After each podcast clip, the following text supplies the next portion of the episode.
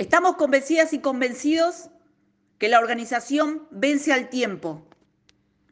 que luego de 14 años de haber conquistado en la calle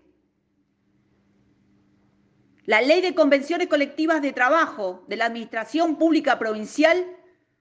podemos estar hablando de una reparación histórica con esos compañeros y compañeras trabajadores y trabajadores de la salud,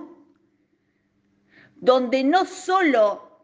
con ese protagonismo que los caracteriza, discuten las relaciones democratizadas, jerarquizar a cada compañero y a cada función y a cada tarea de este sistema de salud,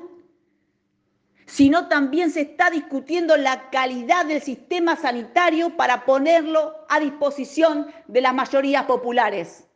Ese es el protagonismo que llevan adelante nuestros compañeros y compañeras dentro de ATE, bancándose la discusión en todo el territorio de la provincia, pero entendiendo que colectivamente y con una mirada integral vamos a poder resolver las dificultades que hoy tiene nuestro sistema de salud